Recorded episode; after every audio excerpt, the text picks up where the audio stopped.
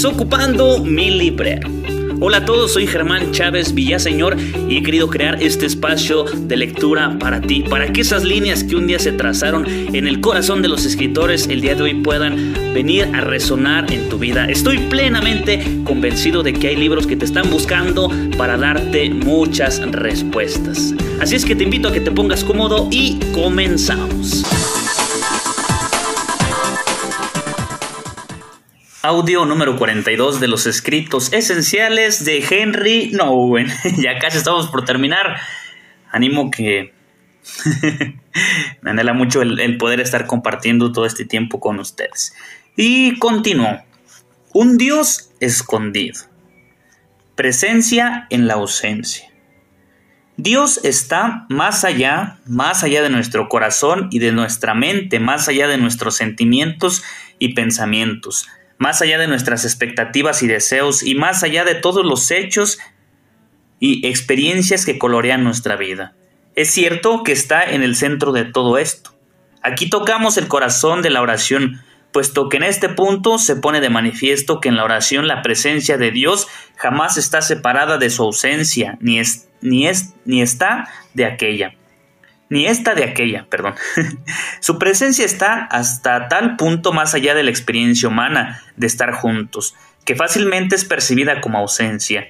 Su ausencia, por otro lado, es a menudo sentida tan profundamente que lleva un nuevo sentido de su presencia.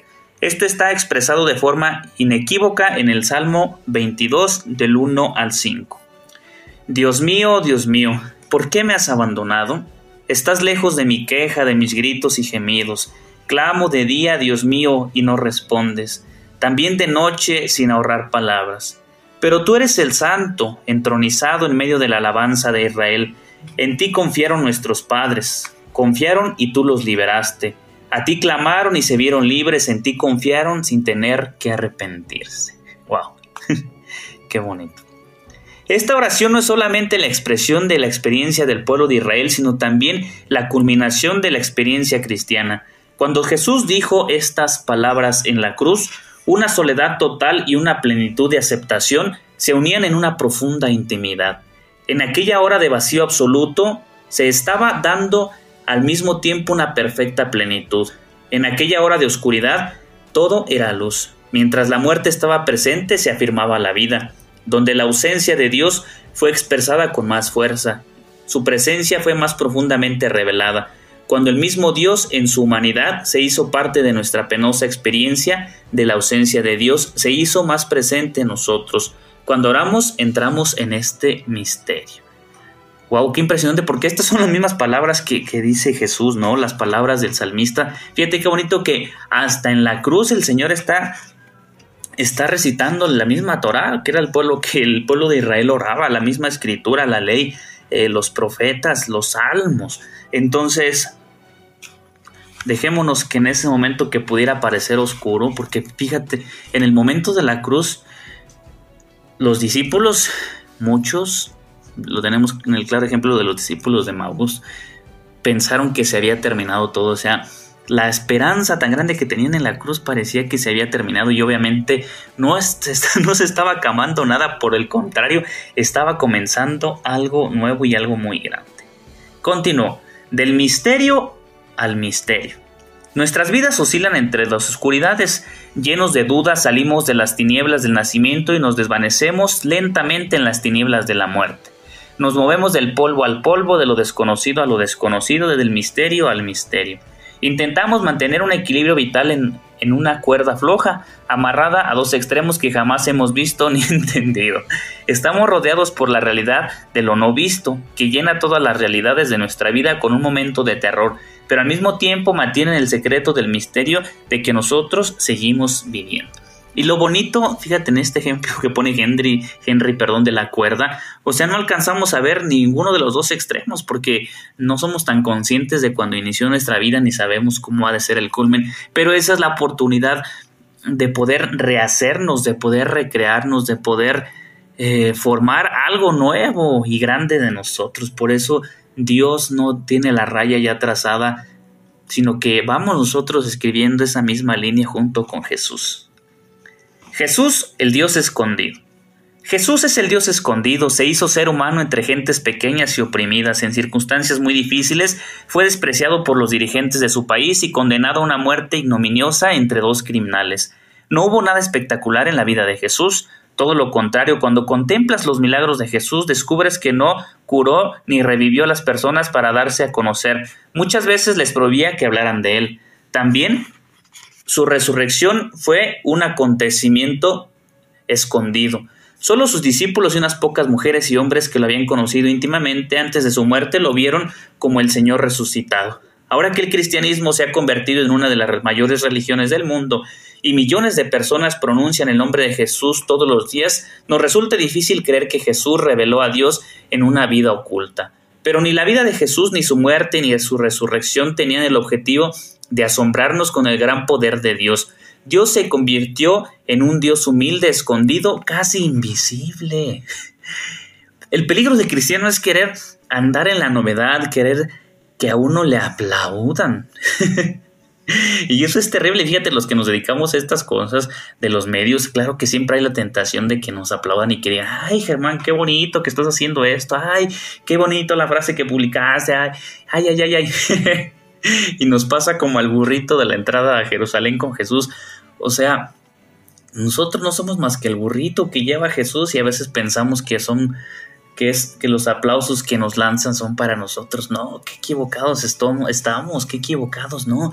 Porque Jesús, si lo ponemos a ver de una manera así tan, tan real, de verdad, eh, la vida de Jesús no fue una vida aparatosa, ni fue una vida espectacular, ni de reflectores ni de cámaras, obvio porque no había, pero en el hecho de decir Jesús nunca buscó encontrarse a sí mismo ni se andaba predicando él mismo. Fíjate qué bonito porque aunque Jesús era el centro y sigue siendo el centro, eh, él hablaba siempre del Padre, nunca hablaba de sí mismo, ni se andaba aplaudiendo ni, ni buscando a sí mismo. Igual tendríamos que ser nosotros. Ahora que el perdón, Siempre me impresiona el hecho de que donde quiera que el Evangelio de Jesús da fruto, nos encontramos con su carácter oculto. Los grandes cristianos a lo largo de la historia han sido siempre personas humildes que quisieron permanecer escondidas. Benito se ocultó en el valle de Subiaco, Francisco en los de Carceri, cerca de Asís, Ignacio en la cueva de Manserrá, Teresita en el Carmelo de Lisieux. Siempre que uno oye hablar de personas santas, siente una profunda ansia de esa vida oculta retirada. Lo olvidamos con mucha facilidad, pero también Pablo se retiró al desierto dos años antes de empezar su misión de predicación. Muchas mentes y espíritus eminentes han perdido su fuerza creativa por haberse presentado ante la gente demasiado pronto o demasiado rápido. wow, lo entiendo. Lo sabemos, lo sentimos, pero lo olvidamos fácilmente porque nuestro mundo insiste en la proclamación de la gran mentira. Ser desconocido significa no ser amado. y es real porque pareciera que quien no está en las redes no existe, ¿no? Quien no hace algo para que los demás se enteren no está haciendo nada. Y claro que no, porque pienso en tantos monjes. He tenido la oportunidad de ver, de, de visitar la trapa de los trapenses, de los monjes que, que, que ella está aquí en Michoacán. Y es impresionante porque esos hombres hacen tanto, pero tanto bien a la humanidad y nadie se entera. Son héroes silenciosos, entonces seamos también nosotros héroes silenciosos. Continuó, si estás dispuesto a confiar en tu intuición y a conservar de esta forma un grado de escepticismo saludable frente a la propaganda actual, te resultará más fácil detectar la presencia escondida de Dios. Mira a Jesús que vino a revelarnos a Dios y verás que siempre evita la popularidad en cualquiera de sus formas. Constantemente está indicando que Dios se revela en lo secreto. Parece muy paradójico para la aceptación de esta paradoja, y me atrevería a decir, la entrada en ella es lo que nos pone en el camino de la vida espiritual. Impresionante. Ya no diré más para que tú pienses también. Continúo. La resurrección escondida.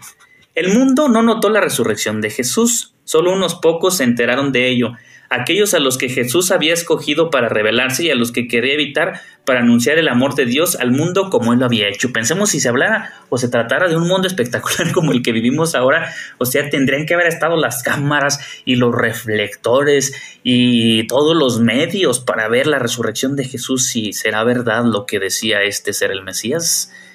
Sígalo y esté presente en el próximo capítulo. Obvio no. Me encanta eh, lo que dice la parte de la estrofita que dice el pregón pascual, lo que cantamos en Pascua, en la vigilia, dice, solamente la noche supo el momento. O sea, ni los soldados, ni los apóstoles, ni nadie, nadie, nadie vio a Jesús y nadie se dio cuenta. Sola, solamente la noche supo, dice así el pregón pascual. Entonces, Jesús resucitó en el silencio fuera de todo reflector y de toda cama. Continuó, el carácter oculto de la resurrección de Jesús es importante para mí, aunque la resurrección de Jesús es la piedra angular de mi fe. No es algo que se pueda usar como argumento ni para tranquilizar a las personas, de alguna forma el que dice a un moribundo, no temas, después de morir resucitarás como Jesús, encontrarás de nuevo a todos tus amigos y serás feliz por siempre en la presencia de Dios. No se toma la muerte suficientemente en serio. de acuerdo. Esto sugiere que después de la muerte todo seguirá siendo prácticamente igual, excepto que nuestros problemas desaparecerán. El que habla de esta forma tampoco se toma en serio a Jesús, que no vivió su muerte como si fuera poco más que un paso necesario hacia una vida mejor. Finalmente, tampoco se toma en serio a los moribundos que como nosotros no saben nada acerca de lo que hay más allá de la existencia ligada a este tiempo y a este lugar. La resurrección no resuelve nuestros problemas sobre la vida y la muerte, no es el final feliz de la lucha de nuestra vida ni la gran sorpresa que Dios nos tiene reservada.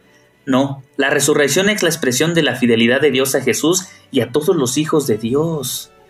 ¡Wow! O sea, ¿dónde se cumple la palabra? ¿Por qué Jesús se aventuró? ¿Por qué Jesús eh, vino a hacer la voluntad de Dios, que era morir por nosotros? Porque Jesús sabía que su Padre era fiel y la fidelidad se ve reflejada precisamente aquí, como dice Henry, en la resurrección. Continuó, es la forma en que Dios nos revela que nunca se desperdiciará nada de lo que pertenece a Dios. Lo que pertenece a Dios nunca se perderá, ni siquiera nuestros cuerpos mortales. La resurrección no responde a ninguna de nuestras preguntas curiosas sobre la vida después de la muerte, como ¿qué será? ¿A qué se parecerá?